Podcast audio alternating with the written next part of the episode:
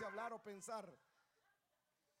Hebreos capítulo 6 dice, por tanto, dejando ya los rudimentos de la doctrina de Cristo, vamos adelante. Ya conmigo, vamos adelante.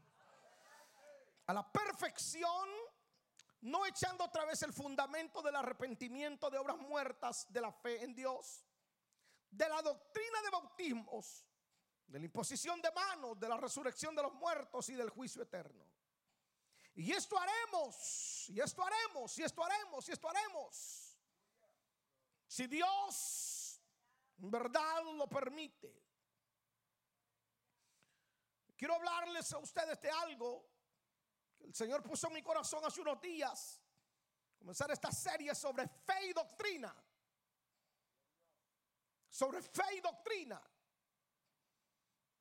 Sobre eso quiero hablarle. Una de las cosas que más admiraba la gente en Jesús era su fe y era su doctrina. Dice que la gente se admiraba al oír la doctrina de Cristo. Y doctrina básicamente es enseñanza, instrucción, opiniones, ideas, sustentadas ya sea por una persona o por un grupo de personas. Pero hay una diferencia entre dogma y doctrina. Por ejemplo, para algunos yo no califico para predicar por mi forma de vestir como ando ahora. Porque para algunos el predicador tiene que vestir saco, corbata, zapatos eh, de vestir o mocasina, no sé cómo le llaman. Y no están acostumbrados a ver un pastor que se resiste a cruzar los 50. con tenis, con jeans. Es dogma. O algunos, algunos le llaman doctrina con respecto a la forma de vestir. La mujer no puede ponerse pantalón, sino que tiene que usar vestido, falda.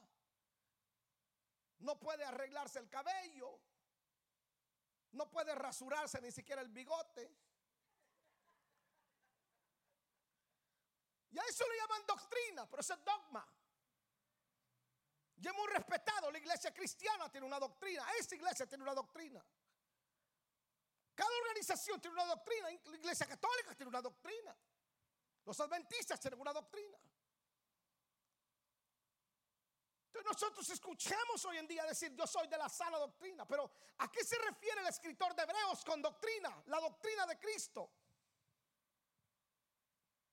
Hay siete o, nueve cosas que el escritor de Hebreos cuando habla de la doctrina nos enseña. Lo primero que nosotros necesitamos entender que cuando hablamos de doctrina cristiana estamos hablando de arrepentimiento.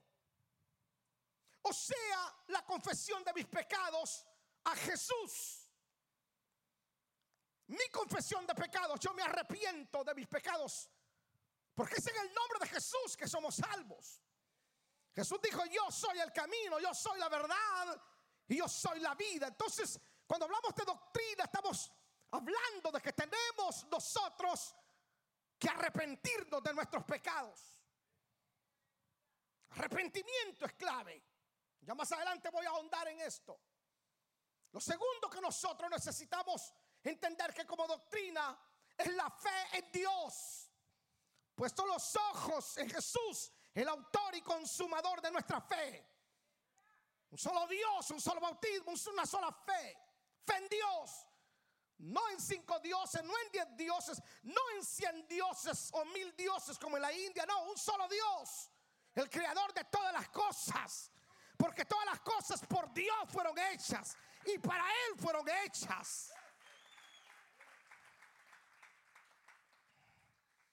Algunos le llaman dioses. Hay países o lugares donde le llaman dioses a las ratas, a los gatos, a los perros, a la... pero nuestra doctrina nos enseña que hay un solo Dios creador de las cosas. Llámale Yahweh, Jehová. No, en español le hablamos Dios. La tercera cosa que tenemos como doctrina es el bautismo. El bautismo es parte de nuestra doctrina. El que creyera y fuera bautizado será salvo. nosotros no podemos obviar el bautismo. Como cristianos tenemos que bautizarlo. Cristo se bautizó y nos enseña a nosotros que el bautismo es un paso de obediencia. Fue bautizado a los 30 años de edad, presentado al octavo día de nacido. Los niños no se bautizan. Los niños se dedican al Señor. Una persona se bautiza cuando ya tiene conciencia del bien y del mal. Si usted me dice, pastor, ¿qué edad puedo bautizarme? Yo he bautizado niños que tienen, chicos que tienen 14, 15 años. En algunos lugares los bautizan cuando tienen de 18 en adelante. Yo los bautizo menos porque, seamos honestos, soy un joven de 13, 14 años. No me diga que no sabe lo que es el bien y el mal, ya saben. Usted le mira el cuerpo, son unos niños, pero le mira la cara de pícaro. el bautismo es algo que usted no puede obviar, se tiene que bautizar. Lo cuarto, como doctrina, es la imposición de manos. El imponer manos no es un acto de inspiración, es un mandato. Y pondrán las manos sobre los enfermos y ellos sanarán. La imposición de manos es doctrinal y se debe de practicar Claro, usted tiene que saber quién le impone manos, pues. No se va a dejar imponer manos de cualquier vago, de cualquier loco. Pero la imposición de manos es doctrinal. Lo quinto es la resurrección de los muertos, es doctrinar. Los cristianos creemos que los muertos resucitarán. El apóstol Pablo cuando habla en Tesalonicenses dice, los muertos en Cristo resucitarán primero. En nuestra fe cristiana creemos que aquellos que murieron creyendo en Jesús como sus familiares, mis familiares, un día resucitarán. Un día resucitarán para reunirse con el Señor. Nosotros también seremos transformados, decía Pablo, para reunirnos con Cristo en las nubes. Nuestros seres queridos, más, si el Señor dilatase en 100 años en venir, usted y yo nos vamos a montar en el carro de la muerte. Pero en realidad la muerte, cuando el Señor habló de la muerte con respecto a los cristianos, habló de dormir. Pero hay varias resurrecciones cuando Cristo descendió a las partes más bajas de la tierra y murió y resucitó. La Biblia dice que con él resucitaron varios santos. Algunos resucitarán. Hay dos resurrecciones. Hablando de la resurrección en nuestra doctrina, creemos que los muertos en Cristo resucitarán para ser recompensados. Pero Pablo también habla de otros muertos que no tienen esperanza. ¿Quiénes son, quiénes son ese otro grupo de muertos que no tienen esperanza? Aquellos que resucitarán para ser juzgados condenados. Pero la resurrección de muertos es parte de nuestra doctrina. Así que no se preocupe si algún ser querido suyo murió de A o B cosa. Y algunas veces nosotros renegamos. ¿Por qué murió si creía en el Señor? Señores, la muerte no tiene que ver si usted es creyente o no creyente. Eh, eh, eh, la muerte se va tanto el que cree como el que no cree. La diferencia es que aquellos que mueren en Cristo resucitarán para Cristo. Por eso Pablo decía, sea que viva o sea que muera, soy del Señor. Si usted muere, muere para Dios. Si vive, vive para Dios.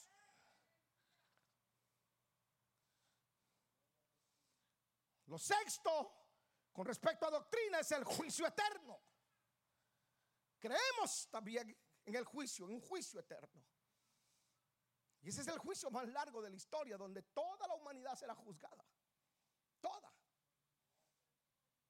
Desde el primer muerto hasta el que hasta el último será juzgado. Y será juzgado por sus palabras, será juzgado por sus acciones, será juzgado por cada cosa que dijo, que hizo e incluso por lo que pensó estando en vida. Porque dará cuenta.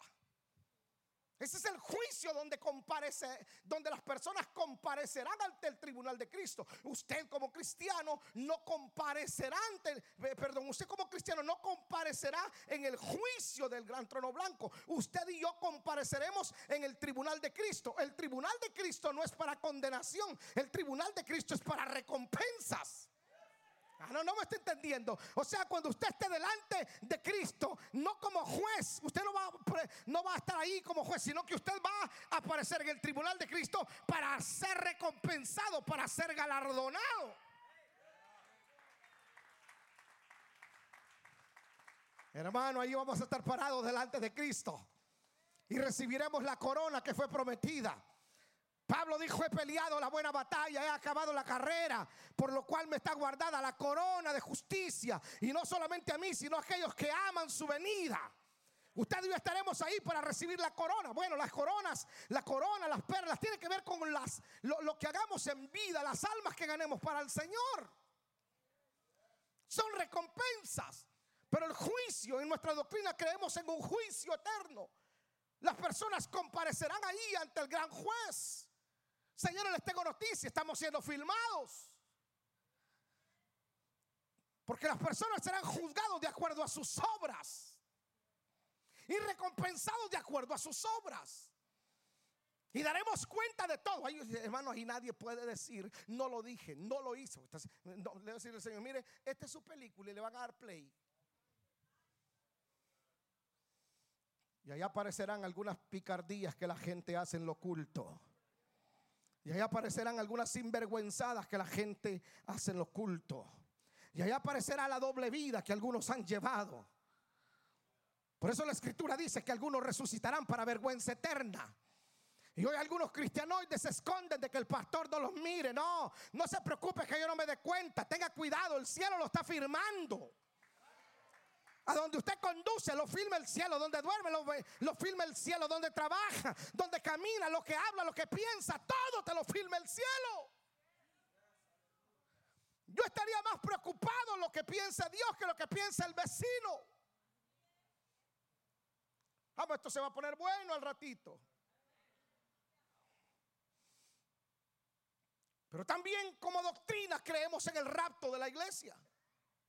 Ojo, eso, Hablar del rapto de la iglesia hoy en día, a algunos les parece broma. Pero es la esperanza bienaventurada de nosotros como cristianos. Jesús dijo, voy pues a preparar lugar para vosotros, para que donde yo esté, vosotros también estéis. Es la esperanza que un día sonará la trompeta. No sé cuándo va a pasar, no sé si esta noche, no sé si dentro de 10 años. Yo sé que un día mi rey viene por su iglesia. Y le tengo noticias, estamos en la recta final de eso, señores. El mundo cada día se perfila para estar peor. Miren cómo está la situación hoy en día. Israel está en guerra, aunque siempre ha habido guerras. El mundo está en caos. El mundo está en caos. Vaya a Guatemala ahorita, nadie puede transitar. El país está completamente cerrado. Cerrado completamente. ¿Cómo es posible que una sola, una sola isla, una sola isla, convivan dos naciones y estén a punto de entrar una guerra dominicana y Haití? Francia e Italia se acaban de tirar algunos argumentos. La situación económica cada día se pone más terrible. No me diga que usted la situación económica del mundo hoy, señor, hoy está un, nivel de inflación en los Estados Unidos que, hermano, está a punto de reventar. ¿Usted no se ha dado cuenta que el dinero ya no le rinde? Vaya a la marca con 200 dólares, que es lo que trae. Dos bolsitas, un galón de leche. Y si usted tiene en su casa a niños que comen más que termita, Si usted tiene en su casa niños que beben más leche que ternero, se da cuenta que el dinero no le alcanza. Tú te debes hacer lujo antes de hacer una carne asada con fajita y toda la cosa. Y con 100 pesos y con 100 dólares ibas a la marca y te traías 10 libras de fajita. Te traías otro montón de costillas. Ve hoy. El dinero no te alcanza. Hace cinco años nada más Una familia de cuatro personas para vivir en Estados Unidos necesitaba solamente tres mil dólares. Hoy una familia de cuatro para sobrevivir en Estados Unidos necesita cinco mil dólares. Y los que vivimos en Estados Unidos sabemos que hoy hacer cinco mil dólares no es como hacerlo. No, no. Antes te lo hacía fácil. Hoy, como dice el colombiano, hay que camellarle bastante. Por eso aquellos que piensan migrar, y ojalá este video llegue, aquellos que piensan migrar pensando el sueño americano, todavía una realidad, que el dinero se recoge con pal en Estados Unidos, mire, piénselo dos veces. Pero hay una inflación terrible. ¿Sabía usted que hace dos semanas sacaron al House Speaker? Demócratas y republicanos se pusieron de acuerdo, cosa rara en los Estados Unidos, para sacar al House Speaker del Congreso jamás había pasado en los Estados Unidos. Y el que van a posicionar, él públicamente dijo que está proponiendo de que Estados Unidos comience a utilizar el dólar digital. ¿Por qué razón? Porque la moneda, el dólar, en algún momento muy próximo dejará de ser usado como una divisa. Porque, porque el dólar normalmente ya no está teniendo valor ni peso a nivel global.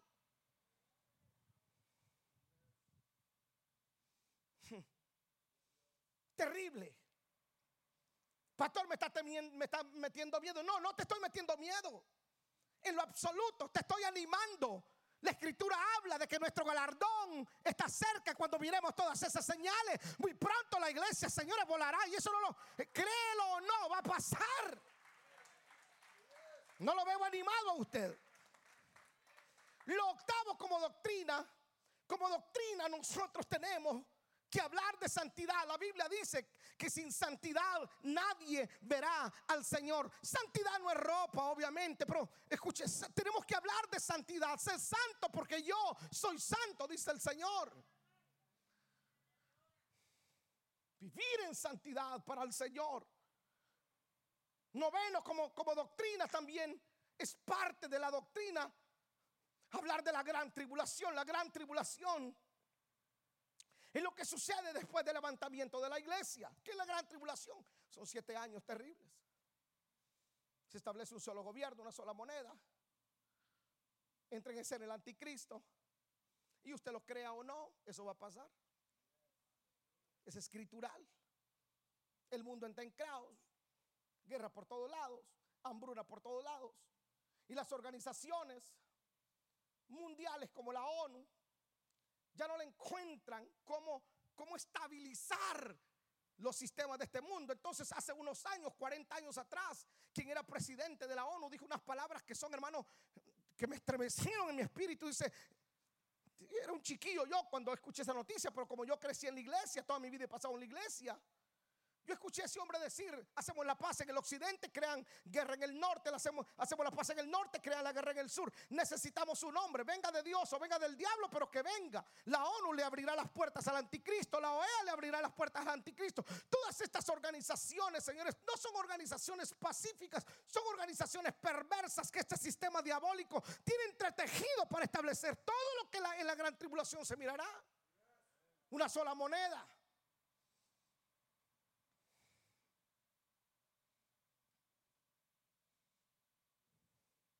La quiebra económica del mundo está a la vuelta de la esquina.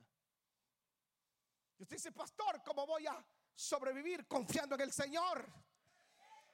Pastor, ¿cómo, ¿cómo voy a salir adelante? Siempre he puesto los ojos en Jesús. Señor nunca ha dejado a su iglesia. Ahora, en la gran tribulación tú y yo no seremos parte, al menos que tú quieras quedarte, pues. Ese es asunto tuyo. Al menos que tú quieras conocer al anticristo. Si usted lo quiere conocer, no, no, no, no, no hay problema.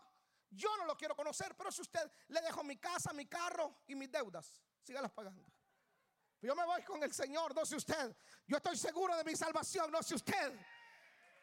Ahora, esto es nuestra doctrina cristiana. ¿Por qué le habla de esto? Porque nuestra doctrina cristiana está bajo ataque. Porque muchos hoy en día, créalo o no, ya no creen en el rapto de la iglesia. Y cuando predicas sobre temas como estos, se te, ven como raro. No creen que Jesús retornará por su iglesia. Pero, si Jesús no regresa, van en nuestra fe, van en nuestra predicación. Tú eres hoy atacado. Increíblemente no eres atacado por los inconversos sobre esto. Eres atacado por los mismos cristianos. Mi padre vivió 57 años esperando al Señor. Y yo un día le dije, no te has aburrido de esperar al Señor. No sé si viviré 100 años más, pero si 100 años más vivo, lo seguiré esperando. Porque es la esperanza que tú y yo tenemos.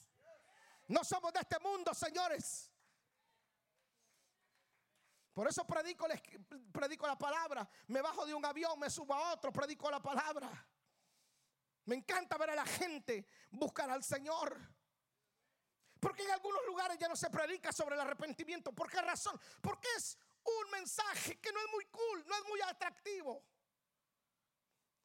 Porque sin arrepentimiento no hay salvación. En algunos lugares se habla de todo menos de arrepentimiento. Por eso no hay conversiones. En algunos lugares ven como, ven como quieras. Total, el Señor conoce. El Señor mira sobre el corazón. Y ese mensaje es muy temerario. Ese mensaje es muy peligroso. Porque la gente vive más de remordimiento que de arrepentimiento. Es decir, que la gente vive como mundano, como pecador, como pícaro de lunes a sábado y el domingo van a sus iglesias porque sienten remordimiento. ¿Me permite ir un poquito más adentro así? ¿Puedo? ¿Me da permiso? Porque la gente que vive de remordimiento, la gente que vive de remordimiento se siente mal el lunes que pecó, el martes lo vuelve a hacer, el miércoles lo vuelve a hacer, entonces el domingo viene para confesar sus pecados, vive de remordimiento, vive siendo un pío de lunes a sábado y el domingo viene a confesar sus pecados, pero saliendo de la iglesia sigue siendo el mismo pío, porque no hay arrepentimiento. Arrepentimiento, señores, es un cambio total, es un metanogeo. Dejo de hacer lo malo.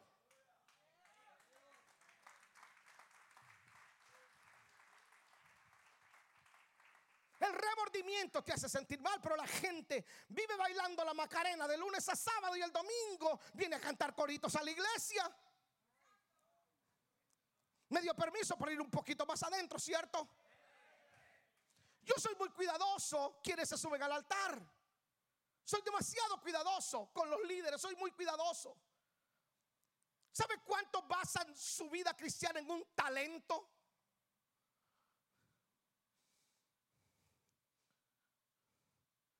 Si me da 100 pesos, yo toco. Van a tocar el sábado a un nightclub por 150 y el domingo reciben 100 pesos para tocar en la iglesia. Porque tienen un talento. Porque no hay arrepentimiento. ¿Sabe cuánto líder vive una doble vida? Porque no hay arrepentimiento. Simplemente remordimiento. Y una persona con remordimiento se siente mal hoy, pero vuelve a repetir lo malo mañana. Una persona con arrepentimiento se arrepiente de sus obras muertas y sabe perfectamente más. Escuche, cuando usted no sienta la persecución del enemigo, cuando usted no sienta que el enemigo te tienta, cuando usted no sienta que el enemigo, eh, hermano, te persigue, dice la escritura que anda como león rugiente viendo a quién devorar. Cuando tú no sientes eso, es porque el enemigo ya te tiene, ya te agarró. Pero cuando no te tiene, te va a perseguir el lunes y te va a ofrecer tentaciones para que tú ofendas a Dios. Y tú te escapas, te escapas el lunes. Pero va a venir el martes y te va a ofrecer algo que a tu carne te atrae. Entonces tú luchas todos los días. Pablo decía, yo luché con fieras. Todos los días tú luchas con algo para no ofender a Dios. Porque tú sabes, adentro tienes algo que se llama Espíritu Santo que te dice, esto ofende a Dios. Tú luchas. Pero cuando tú ya no lo sientes, porque el diablo te atrapó. ¿Sí me explico? Entonces te tiene la mano. Tú ya no sientes, por eso hay cristianos que defienden el pecado que más les gusta. si hay un pecado que te agrada, tú lo defiendes. Ah, total, una no es ninguna. No, mire, eso de ir a bailar hasta pierde peso uno. Y comienzas a, comienzas a justificar aquello que te agrada. Comienzas a justificar aquello que te agrada. Pero hay algo en tu interior que te dice, hey, eso no es correcto. No, no, no, no es conciencia, se llama Espíritu Santo, que de alguna manera el día que lo recibiste, Él dijo, mira, Él dijo, yo te limpio, yo te restauro y no solamente te restauro, te guío. Y Él te dice, eso que estás hablando, diciendo, haciendo, no es agradable a los ojos del Señor. Entonces, para de hacerlo. Se lo digo en español, todo aquello que tú sientas que es molesto, para de hacerlo ya.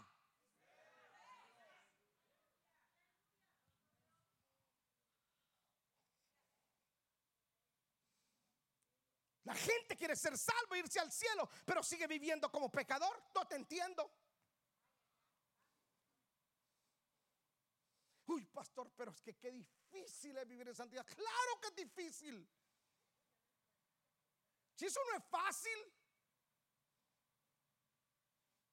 O no es difícil, escucha, no es difícil decirle que no a aquello que la carne lo atrae. Señores, si no hay pecado feo.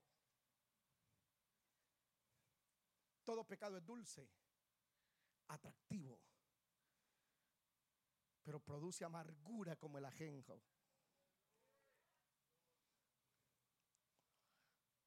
la gente quiere ir al cielo, pero no quiere vivir en santidad. Las personas quieren agradar a Dios, pero siguen haciendo todo lo que a Él ofende. ¿Eh?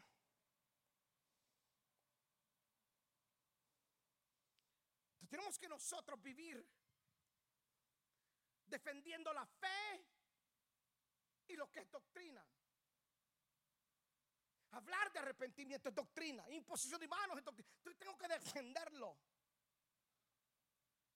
No importa, cuán atractiva sea una prédica de alguien que conociste en las redes sociales o en YouTube. No, no, no.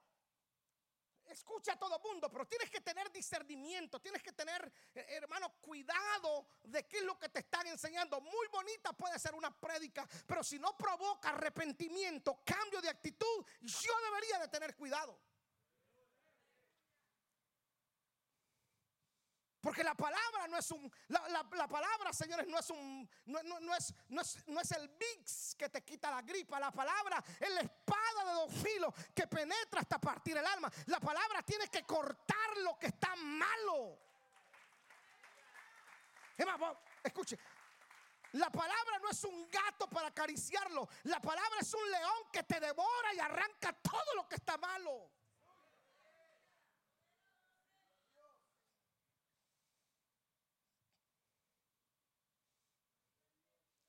Hay cosas que no me gustan de nosotros los cristianos. A nosotros nos gusta que nos, que nos motivan. Eso del coaching cristiano me tiene, hasta, me tiene hasta el gorro en ese asunto.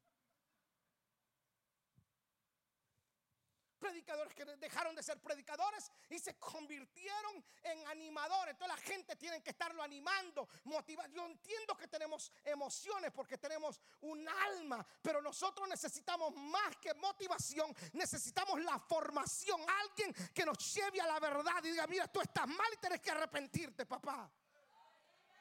No puedes seguir siendo el mismo adúltero toda la vida, el mismo charlatán toda la vida. 50 años tengo, de los 50, 42 los he pasado en la iglesia. ¿Y sabe con cuántos charlatán me he topado yo? Que son unos bárbaros para motivar a la gente. Uno los escucha en los púlpitos, hermano.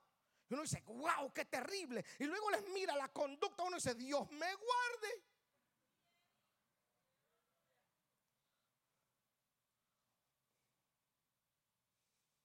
Hmm debemos de mantenernos firmes en nuestra fe.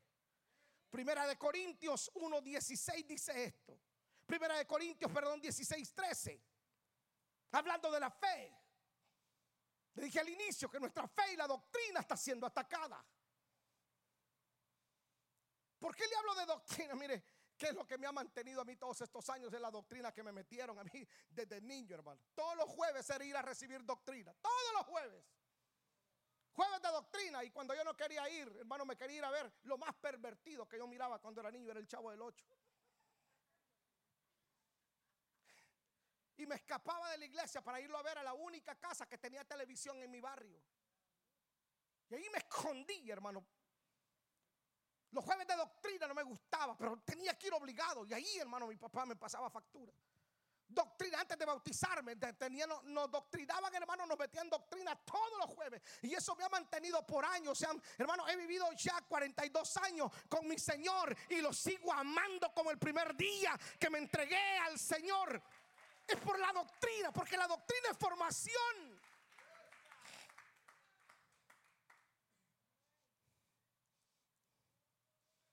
Primera de Corintios 16, 13 dice, velad. ¿Estad cómo? Firmes la. Tenemos que estar firmes en la fe. Voltea a ver al vecino y dígale, vamos, deje de ser aguado. Manténgase firme en la fe. No que ser tener firme en la fe. No, no, ni a la derecha ni a la izquierda. Firmes en la fe.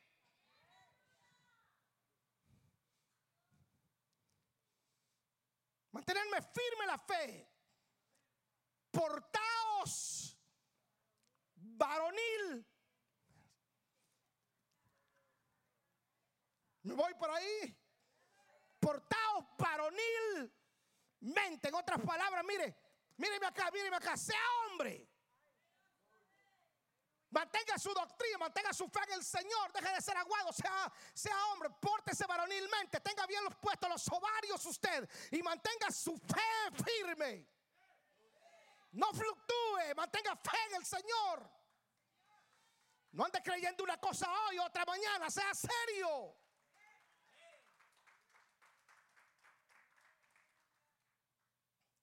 Firmes en la fe, portado varonilmente. Y luego dice, esforzado, señores. Cuesta horrores mantenerte en santidad. No es fácil, cuesta horrores. Me tengo que esforzar todos los días de mi vida. Defender la fe para algunos cristianos les es tan fácil abandonar la fe del Señor. Yo he dicho que si la evangelización del mundo en los inicios de la iglesia hubiese estado en manos de Occidente, el mundo entero, señores, ya se hubiera perdido. El evangelio ya no existiera. Porque por cualquier tontera nos apartamos de la fe. Hoy tenemos cristianos que dudan de su salvación. Si usted duda de su salvación, hermano, está perdido ya. Yo sé que soy salvo.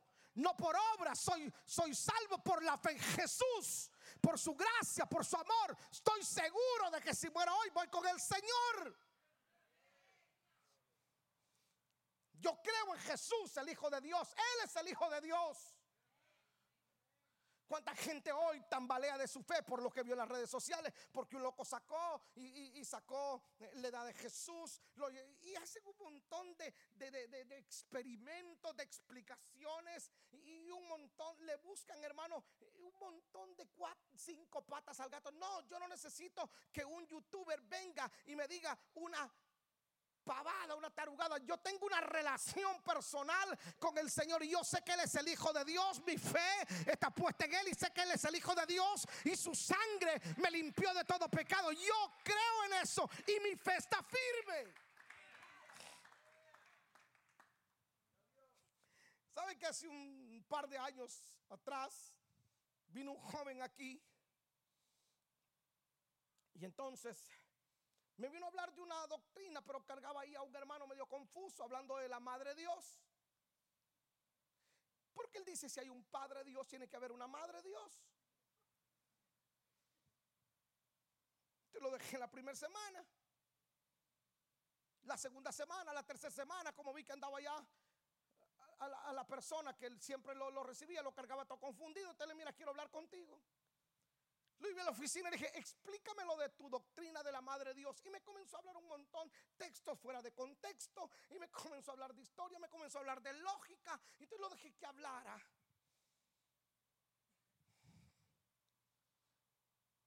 Ya de último le dije, mira, llevo 40 años y tengo una relación personal con Cristo. Y jamás me voy a apartar de la escritura ni de la doctrina que me enseñaron. Porque no me dejo guiar por la lógica, sino que yo me guío por la palabra. Lo que a mí me guía es la palabra, porque es la lámpara que alumbra mi camino. Segunda Tesalonicenses 2.15 dice, así que hermanos, estad firmes y retened la doctrina que habéis aprendido, sea por palabra o por carta nuestra, retener la doctrina. Pablo dice que nada nos mueva de vuestro modo de pensar. Porque algunos abandonan la fe porque no son firmes en su fe y hoy se han convertido en apóstatas de la fe. Los primeros cristianos murieron por su fe en el Señor, en las enseñanzas de Jesús. Y eso les costó la vida. Pero eran serios en su fe y retenían la doctrina del Señor. Y les costó la vida, la muerte de sus familiares. Y se mantuvieron creyendo en el Señor.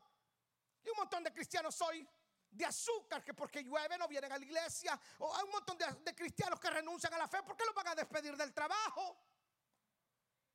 O sea, prefieren quedarse con el trabajo y negar la fe cristiana. Te pueden dejar todo mundo, brother. Te pueden correr del trabajo mañana. El Señor te va a dar otro mejor pasado mañana. Puede dejarte papá, mamá, pero el Señor siempre te va a recoger. No importa quién te abandona, el Señor va a estar ahí. Si te botan del trabajo, dice la escritura, que somos bienaventurados cuando por, por su causa nos persiguen. Así que deja de andar lloriqueando porque te van a votar por ser cristiano. Ni te victimices. Tú no eres víctima de nadie. Siéntete bienaventurado, privilegiado. Siéntete mal cuando alguien diga, uy, mire, ese pícaro no paga. Ahí siéntete mal. Pero por la fe en el Señor.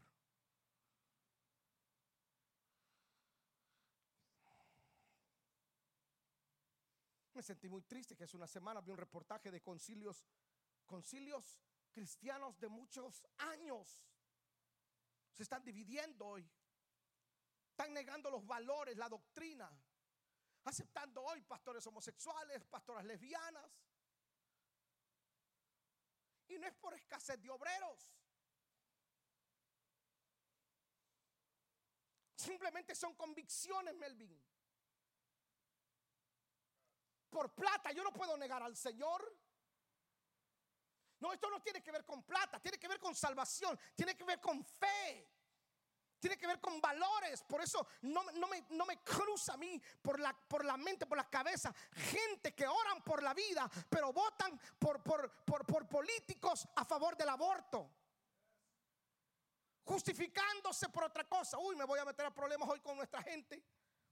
Pero por ahí sale alguien y le ofrece papeles. Y no importa si él está a favor del aborto o del matrimonio igualitario, pero me va a dar papeles. Voto por él. Nunca he entendido ese tipo de cristianos. Que oramos por la vida, pero apoyamos a aquellos que están a favor de la muerte. Miren lo que Pablo le dice a los Gálatas con respecto a no dejarse mover fácil de su modo de pensar. Gálatas 3.1. Gálatas 3.1 dice, oh Gálatas insensatos, ¿quién os fascinó para no obedecer la verdad? A vosotros ante cuyos ojos Cristo fue ya presentado claramente entre vosotros como crucificado. Esto solo quiero saber de vosotros. ¿Recibiste el Espíritu por las obras de la ley o por el oír con fe? ¿Tan necios sois? Habiendo comenzado por el Espíritu, ahora vas a acabar en la carne. Tantas cosas que habéis padecido en vano, si es que realmente fue en vano. Aquel pues que suministra el Espíritu y hace maravillas entre vosotros, ¿lo hace por las obras de la ley o por el oír con fe? La versión internacional traduce fascinar como hechizar. Oh Galatas insensatos, ¿quién os hechizó? ¿Quién os perturbó? Un montón de cristianos hechizados con falsos predicadores, con falsos apóstoles, con falsos profetas. Y me voy a meter un poquito en este asunto de lo profético. Tiene que tener uno cuidado en llamarle profeta a alguien que no lo es. YouTube aguanta con cualquiera, con cualquier título. Un montón de cristianos hechizados siguiendo al profeta, siga la palabra.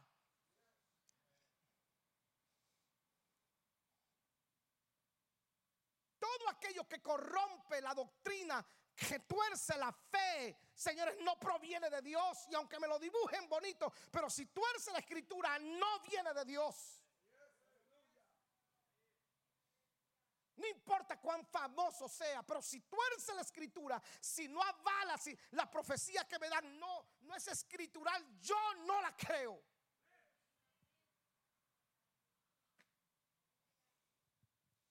Los cristianos tenemos que tener más discernimiento, señores, en ese sentido. Las redes sociales son una, bendición, claro, pero cuánto daño le están haciendo a algunos que no tienen, señores, si no tienen revelación, por lo menos un poquito de sentido común. Te dicen unas cosas tan raras que uno dice, espérate, es que eso no es escritural. Porque todo es inestable. Lo único estable es la palabra. Oh Gálatas insensatos, ¿quién los hechizó?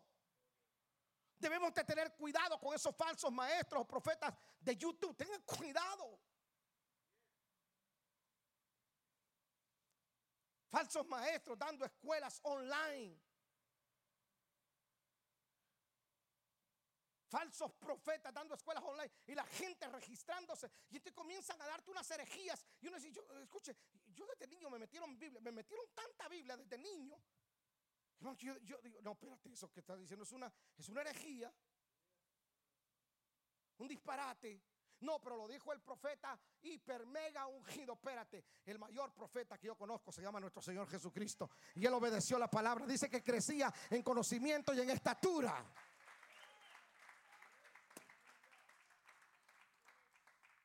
Y claro que utilizo las redes sociales y tengo mucho cuidado.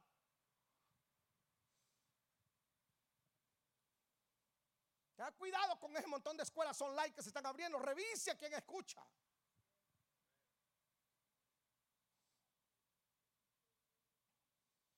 Dejen de andarse inscribiendo en lugares donde, donde peligroso confunden tu fe.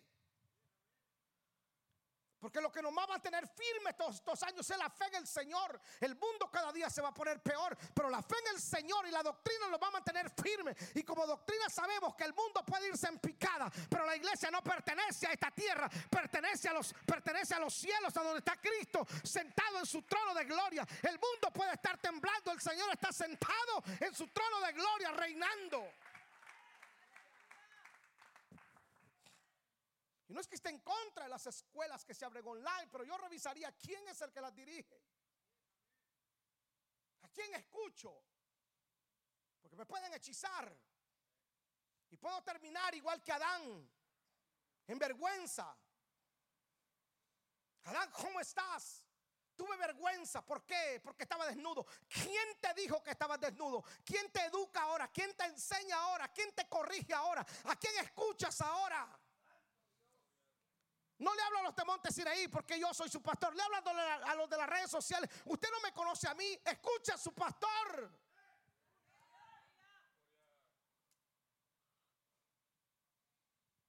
Pregúntele a las iglesias donde me invitan. Jamás voy a desviar el corazón de la gente hacia mi corazón. Yo voy de paso. El pastor que está ahí, no importa cuán grande o cuán chaparro sea, cuán estudiado o cuán poco estudiado sea, es el hombre que tiene ahí. A él escuche. Porque Él es el que va a dar cuenta. Yo voy a dar cuenta de usted. Yo voy a dar, mientras usted se congregue aquí, voy a dar cuenta de usted. Soy responsable de su alma. Y por eso cuando lo agarro, mire, si usted viene a consejería conmigo y anda medio chueco, lo enderezo porque lo enderezo.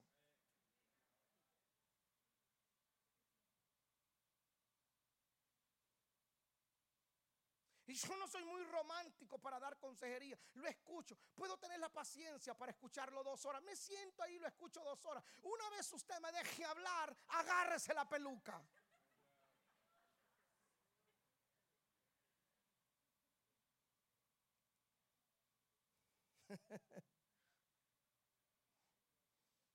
Porque no solamente debemos de mantenernos firmes en nuestra fe, sino conservar nuestra fe conservar nuestra fe, conservar nuestra doctrina. Y para conservarla es indispensable el discipulado. ¿Te has preguntado cómo los judíos han logrado que sus hijos no abandonen la fe? No lo abandonan. Un judío a los 12 años te sabe la Torah completa. Y nuestros chicos hoy en día no se saben ni el Salmo 91. Hermano, no solamente los chicos. Si yo hago un examen, algunos de ustedes ni siquiera el Salmo 23 me pueden recitar de memoria. Imagínate que confiscara la Biblia, que bloqueara los advice para no bajar Biblia. ¿De qué te vas a alimentar? Todos los otros grupos son serios en sus discipulados. Nosotros los cristianos somos los únicos flojos. Pregúntenle cuántos de aquí han sacado la academia. No tengo tiempo. Los miércoles me cuesta trabajo.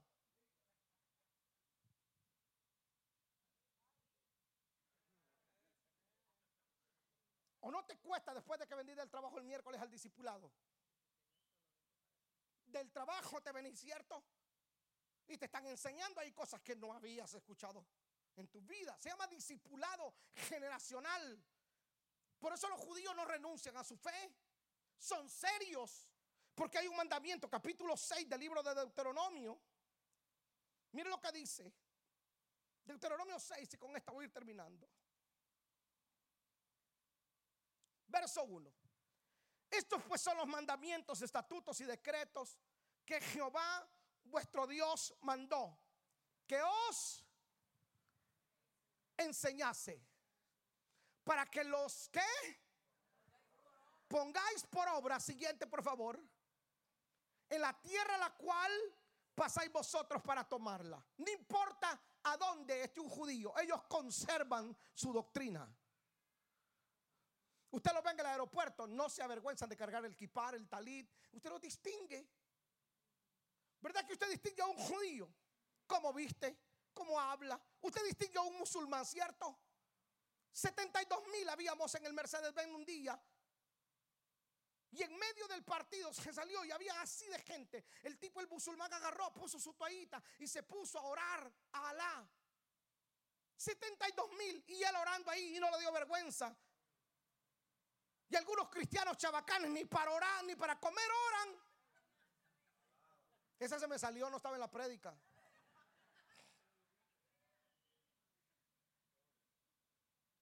Porque ya no creemos en el poder de la oración.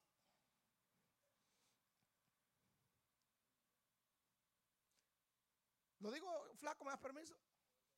Predicadores que se suben acá a predicar un montón de locuras sin orar. Hermano, la gente sabe cuando alguien ha orado y cuando alguien no ha orado. Músicos que se suben a tocar sin haber orado, sin haber intimado con el Espíritu Santo. Y ya me metí en problemas con los músicos. ¿Para qué te me quedaste viendo? Porque lo que te va a sostener no es el talento. El talento te puede fallar, pero la oración te va a sostener en el tiempo.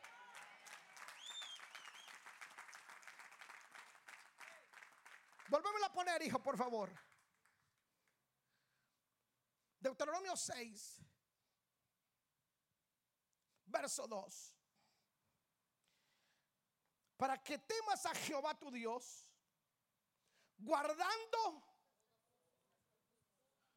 todos sus mandamientos y estatutos que yo te mando a ver, que yo, no me quites el texto, por favor, por nada del mundo. Que yo te mando, tú, tu hijo y el hijo de tu hijo. Espérame, manténme el texto. Manténme el texto, por favor. Volvémelo un poquitito atrás. Para que temáis a Jehová tu Dios, guardando todos sus estatutos y mandamientos que yo te mando. Tú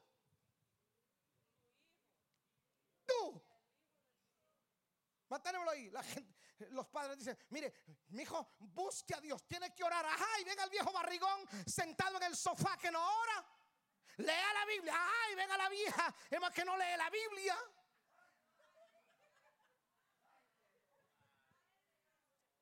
Eso estuvo grueso, ¿ah?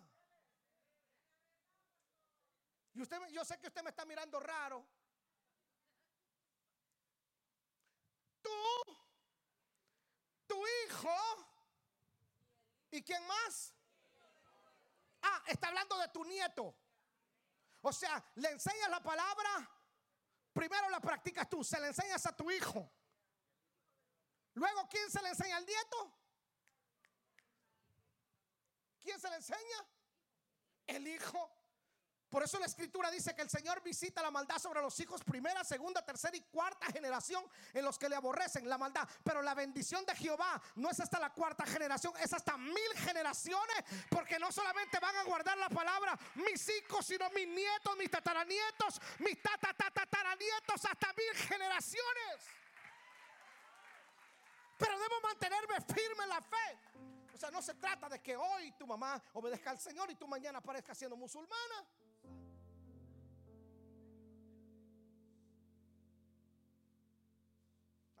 El viernes lo dije, se lo voy a volver a decir hasta que le caiga. Algunos terminan siendo consuegros del diablo. Porque su hijo, su hija comienza a mezclarse con gente que no es de nuestra fe.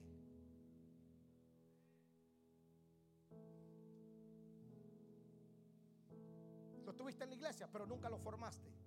No me quites el texto, mi hijo, por favor, la tercera, la cuarta te despido. Siguiente. ¿Por qué debo guardarlo todos los días de tu vida?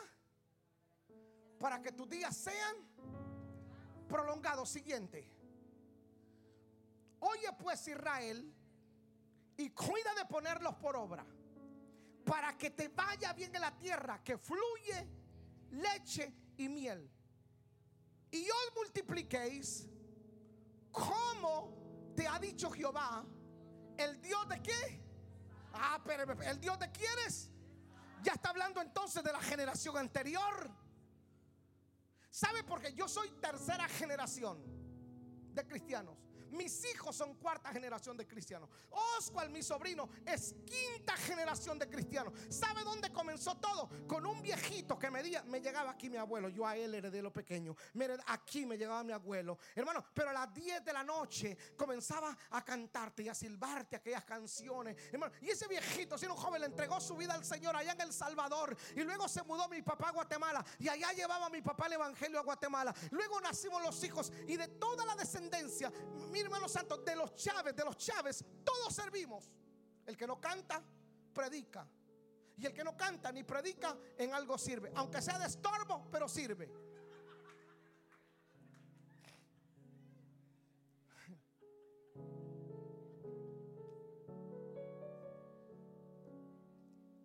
Ninguno de la descendencia de los Chávez ha muerto por sobredosis de droga o alcohólico. Ninguno de los Chávez de la descendencia de mi abuelo está trabajando en un bar. Usted ve a mi hijo, a mis hijos en el ministerio. Y yo un día le dije al Señor llorando, si alguna recompensa me merezco, quiero ver a mis nietos también servirte. Quiero ver a mis nietos tocar el piano, la guitarra, el bajo, la batería o predicar. No me lleves antes de ver mi siguiente generación servirte. Y si usted habla con mis hijos, mis reuniones con ellos, aparte de jugar, bromear, siempre es decirles lo que somos y lo que tenemos es por la fe en Jesús. Y mis hijos no se avergüenzan de decir que son cristianos. Jonathan está estudiando ministerio, no porque es hijo de pastor, sino porque él quiere servirle al Señor. Porque con Dios nunca se pierde, con Dios siempre se gana.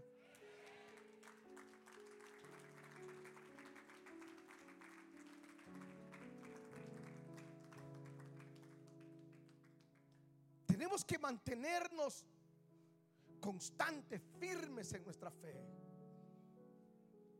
Pelear por nuestra fe. ¿Sabe cómo tenemos que pelear por la fe? Como cuando tú peleas con alguien que, ofendió a tu patria. Porque hay gente que muere por su patria. o no te pones sentimental cuando, cuando tenés años en Estados Unidos y de repente escuchas el himno nacional de, de Dominicana? Ah, te da nostalgia, ¿cierto? ¿A cuánto les pasa? Yo en estas fiestas patrias, hermano, en estas fiestas patrias, yo puse el himno nacional ahí en YouTube y lo estaba escuchando. Y mi esposa se reía de mí. Le dije, cállate que estoy patriota, le dije. Y me puse la camisola de la selección y cuando vino a jugar la selección ahí, hermano, viene acá a Estados Unidos y, ahí voy. Y hermano, y ahí canto el himno nacional. Y mis hijos, como son nacidos acá, se me quedan viendo como decir. Y ellos cantan el de Estados Unidos y yo cruzo las manos. Canto el de Guate.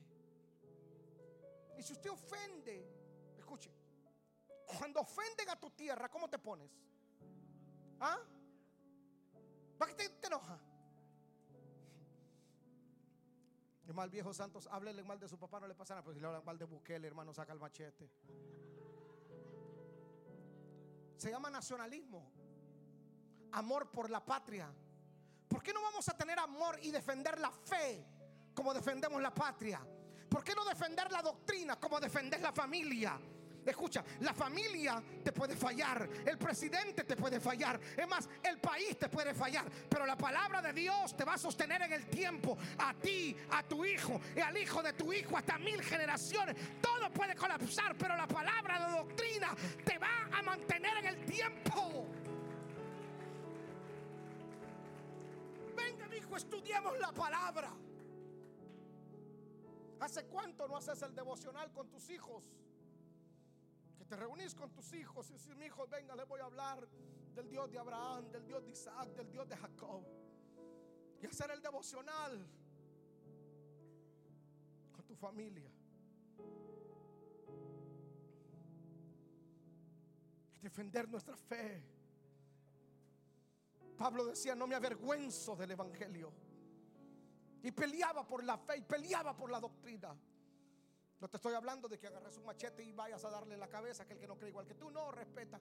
Estoy hablando de defender aquello.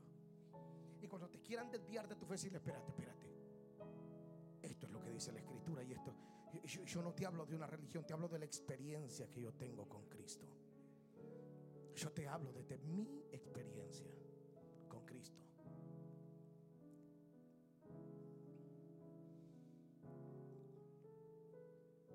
fe doctrina. Y eso nos mantiene. Y que nuestros hijos no se avergüencen. Mire hermano, Estados Unidos necesita urgentemente un avivamiento y un despertamiento. Lo tenemos todo. Literalmente lo tenemos todo. ¿Por qué hay más milagros en nuestros países, en nuestras vías, en nuestros pueblitos que acá? Tú te vas a Dominicana, esos pueblitos, hermano, que, que no tienen ni luz. Y voy a preguntarle, tienen unas experiencias con Dios que tú te sientes en pecado cuando te la cuentan. Yo he escuchado a gente de esos pueblitos decir, anoche me visitó un ángel y me trajo comida. Y uno dice, ¿y, ¿y cuándo tendré esa experiencia? Cuando no confíes más en McDonald's, sino confíes en Dios. Porque vivimos en un país tan cómodo que aquí en Estados Unidos hasta los haraganes comen. Pero vivir por fe en esos pueblitos donde hermano no hay luz, y la gente los siete días quieren estar en la iglesia. Y no tienen una sombría, sino que con nailos se tapan para llegar a la iglesia. Y dice, ¿por qué Dios se glorifica más en esos lugares? Porque esa gente es seria.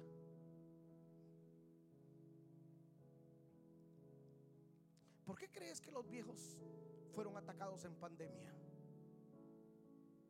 Su papá era candidato para morirse según el sistema. ¿Qué lo mantuvo? La fe. La fe. ¿Por qué cree que esta generación es seria?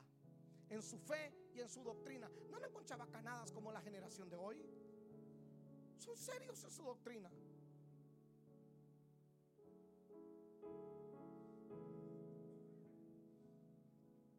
Eso es lo que nosotros tenemos que defender. Porque todo puede colapsar, menos su palabra. Todo puede caerse, menos su palabra.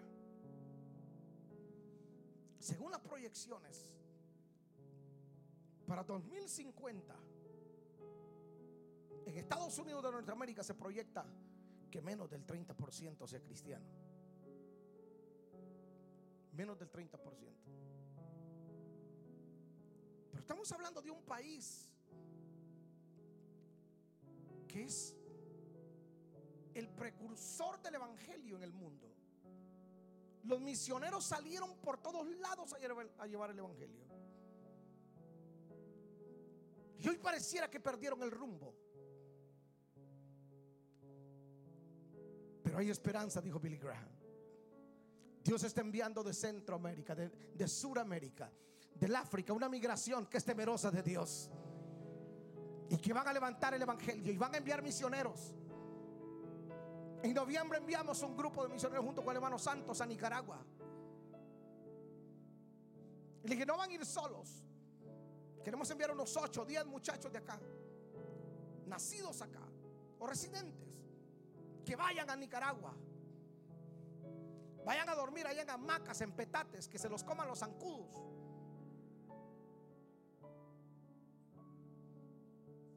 Que tomen agua del grifo. Y que vean niños de su misma edad, descalzos, pero estar ahí de rodillas en el Dios que les va a aparecer mañana con leche, con pan, en el Dios que les ha provisto. Y no dudan de su fe. Vamos, levante sus manitas al cielo. Y